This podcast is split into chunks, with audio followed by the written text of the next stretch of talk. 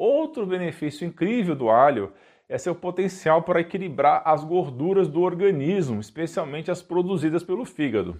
Esse reequilíbrio nos lipídios pode evitar a produção de placas de gordura nas suas artérias. E esse é um dos benefícios que eu acho mais incrível sobre o alho. Ele ajuda na saúde cardiovascular porque pode reduzir pressão arterial, melhorar a circulação sanguínea e diminuir o risco de doenças cardiovasculares como infarto e derrame, coisas que têm aumentado muito no mundo atual. O alho estimula a produção de óxido nítrico, que tem o efeito de dilatar os vasos sanguíneos, melhorando assim a pressão arterial. O alho também consegue reduzir o risco de trombose, porque ele tem propriedades antiagregantes das plaquetas, diminuindo a incidência de coágulos sanguíneos e reduzindo o risco de ataques cardíacos.